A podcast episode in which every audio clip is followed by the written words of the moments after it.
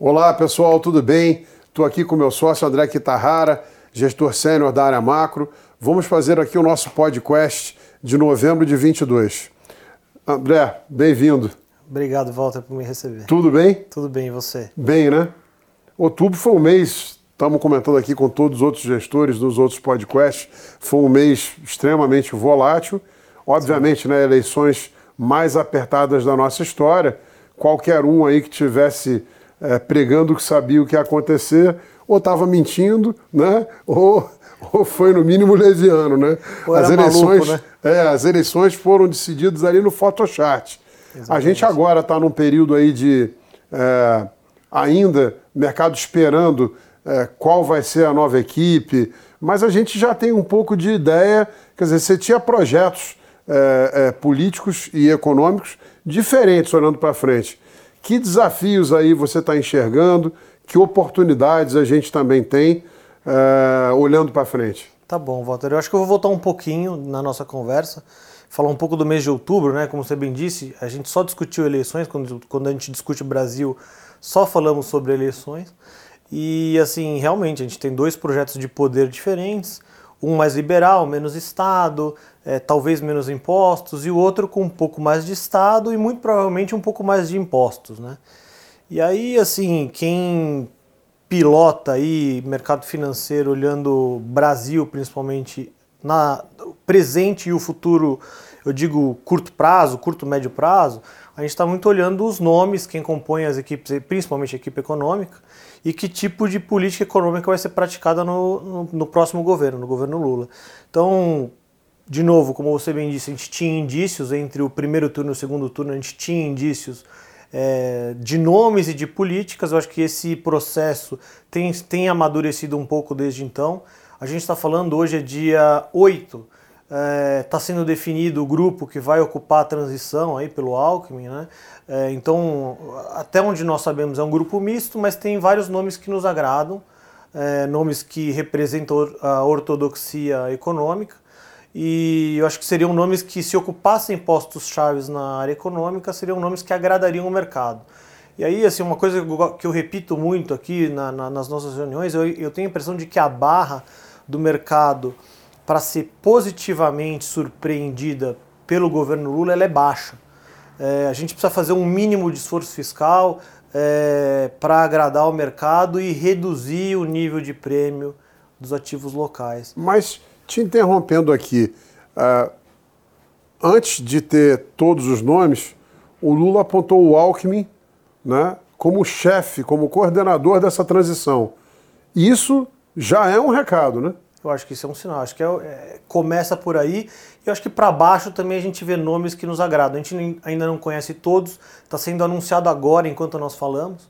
Mas é, alguns poucos nomes que foram anunciados nos agradam, que representam ortodoxia econômica. E aí voltando, assim, eu acho que a barra para surpreender positivamente é, o mercado ela é baixa. Assim. Hoje em dia a gente discute o que a gente tem chamado de waiver, né, que é basicamente é quanto é, a gente vai escapar do teto de gastos por ano de 2023, a gente discute algo entre 100 e 150 bi. E nas nossas contas do nosso departamento econômico, com algo próximo de 120 já dá para fazer bastante coisa. Não só pagar esse aumento dos auxílios, é, honrar a queda, a, a redução dos impostos, principalmente combustíveis que a gente viu nos últimos meses, e dá até para ter algum tipo pequeno, mas algum tipo de novo gasto ou investimento, é o que o governo tem falado. Ou muito. manter algumas exonerações, né? Exato. Então, assim, a impressão que eu tenho é que a barra está baixa. Eu acho que os ativos brasileiros seguem atrativos. Se olhar para os nossos, fundo, nossos fundos multimercado macro, uh, a principal aposta é essa compressão de, de prêmio de risco para ativos brasileiros. É, eu diria que principalmente no mercado de renda fixa, NTNBs e juros pré, mas também câmbio. Eu diria que são os três principais mercados que a gente aposta aqui em Brasil. E a gente vai seguir monitorando aí, não só nomes, como como esse waiver vai se dar, ele pode se dar via PEC, pode se dar via crédito extraordinário, tem impactos um pouco diferentes, é, as limitações são um pouco diferentes entre um caso e outro. A gente vai acompanhar esse tipo de detalhamento daqui para frente. Eu vou te colocar uma provocação. Você não acha que em alguns momentos o mercado pode estar excessivamente preocupado porque as condições de contorno são muito estreitas. Né? É, hoje você tem um orçamento, já há bastante tempo, muito engessado. O que já foi feito de, de concessões, quer dizer, se você for olhar, por exemplo, para o Auxílio Brasil, no final, né, no, na reta final das eleições, você tinha os dois candidatos defendendo é, a manutenção. Então você já não tem tanto espaço para fazer coisas diferentes. E também, em adição, a gente tem uma experiência muito traumática né, do final do governo Dilma, que pagou um preço muito caro por desobedecer é, certas regras, né? por não ter responsabilidade fiscal, tomamos um class action gigante na Petrobras. Você acha que o novo presidente é, tem tanto espaço assim, tem tanta carta branca para fazer o que quiser? Não, pelo contrário. Eu acho que você tem toda a razão. Acho que os graus de liberdade, vamos chamar assim, hoje são muito menores do que eram no passado. Agora, é, eu acho que a preocupação do mercado é que tipo de arcabouço fiscal vai vigorar daqui para frente. A gente sabe que o teto de gastos ele foi importante enquanto durou, só que no governo Lula provavelmente a âncora cambial, chamamos assim, é, vai ser diferente. Ou vão tirar alguma coisa de dentro do teto, ou o próprio arcabouço de teto vai ser trocado por alguma outra regra que a gente ainda desconhece. É, no fim do dia, o que importa é a gente ter alguma regra que consiga fazer uma projeção de dívida PIB e que seja crível pelo mercado. E sem superávit primário, a gente não vai conseguir estabilizar essa dívida a longo prazo, né? Sim, na nossa conta, algo entre 1,5% do PIB, mais ou menos aí.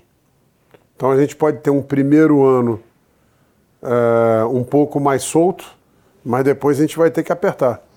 Eu acho que sim, Walter. Vamos lembrar assim outra coisa, né? A gente tem tido não só no ano passado, perdão, esse ano, mas nos anos passados a gente tem tido tanta surpresa de arrecadação, né?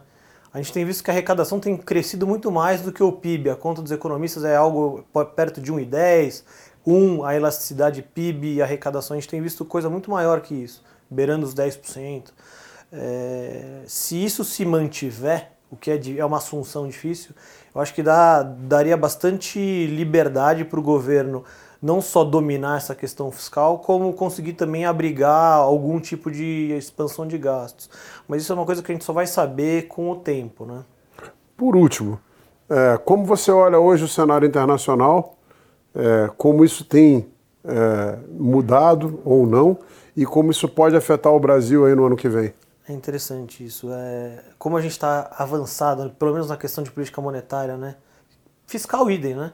Mas é, acho que lá fora. É, é isso é pouco falado, né? É. Todo mundo já é, entendeu que o Brasil saiu muito na frente nos juros, mas o pessoal ainda não entendeu que lá fora, mesmo no mundo desenvolvido, os países têm sido muito mais irresponsáveis do ponto de vista fiscal que o Brasil, né? Com certeza. E eu acho que para frente segue esse desafio. Vamos pegar como exemplo a Inglaterra e a, e a Europa, né? Problemas fiscais crônicos, é, problema fiscal tão grande que tem dificuldade, dificultado a política monetária, principalmente na Inglaterra, que já falou que não vai é, puxar os juros para níveis que o mercado espera, seria algo próximo de 5%. Eles falaram que vão parar abaixo disso, decepcionou o mercado barbaramente. A uh, Europa também. Primeira-ministra já caiu, né? Exato, durou, durou menos lá, 40 com dias. É, é. Exato. Então, a uh, Europa não vive uma situação muito mais confortável que a Inglaterra. Uh, também perseguindo uma inflação extremamente alta e com problemas fiscais, problema com união monetária, né?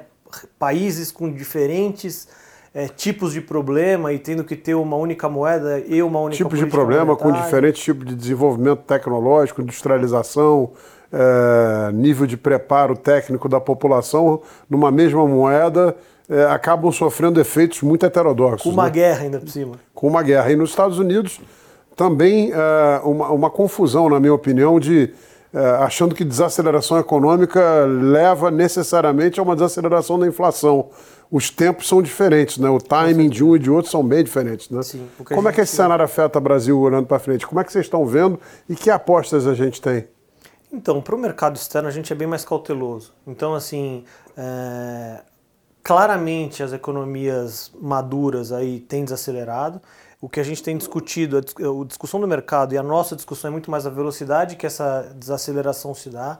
A gente vai ter recessão? Não vai? Se, se tivermos, que a probabilidade é altíssima, qual a profundidade dessa recessão? Então a discussão é uma discussão, você vê que é por um lado muito mais negativo, né? É uma, é uma discussão de baixo crescimento e quando vai cair a inflação. A realidade europeia, inglesa e americana é ainda de juros de, perdão, de inflação elevadíssima e desaceleração econômica. Uma combinação aí para quem entende o mínimo de economia, é uma combinação tóxica, concorda? E eu acho que afeta o Brasil, claro, a gente está inserido nesse mundo aí, Uh, agora, como você bem falou, a gente tem muita vantagem em relação aos nossos pares e esses países desenvolvidos. A gente já fez o nosso dever de casa em termos de política monetária, voltamos a ter um juro real aí elevadíssimo. Então, assim, eu acho que para o ano que vem, a grande chance de a gente já começar a ver um ciclo de corte de juro. Uh, muito provavelmente é um, um, seria um corte, um nível de corte relevante. Ah, eu acho que um juro parar para discutir política monetária seria a gente cortar um juro para um nível de 8%. Tá? Uh, câmbio, eu acredito Quer dizer, que... estaríamos falando de um corte entre 5% e 6% nominal. Um Sim. movimento muito importante. Sim. Eu não sei se esse movimento todo se daria no que vem, mas com certeza começaria no ano que vem. Muito provavelmente no segundo semestre, no meio do ano, difícil falar. Uh, eu acredito por conta de deglobalização e guerra, etc., preços de commodities ainda sustentados em níveis altos, o que beneficiaria o Brasil barbaramente. A gente vê que é, a gente andou tendo alguma coisa de revisão de balanço, de balanço comercial para baixo, mas ainda um balanço de pagamentos muito saudável, muito Sim. tranquilo de ser financiado. Então eu acho que isso é uma vai, vai continuar. Acho que eu vejo, eu vejo uma continuidade de benefício de termos de troca para o Brasil.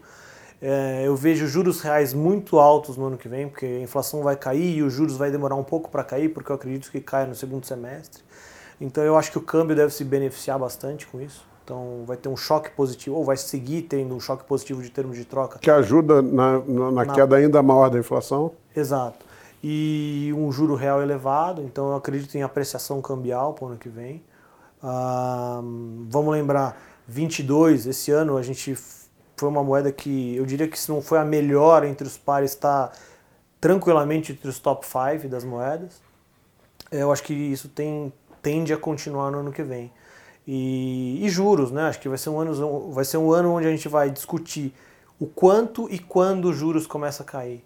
Então tende a ser um, um ano bom para ficar aplicado em curva de juros. Com o mínimo de disciplina fiscal, a gente vai seguir esse caminho. Acho que essa é a condição básica.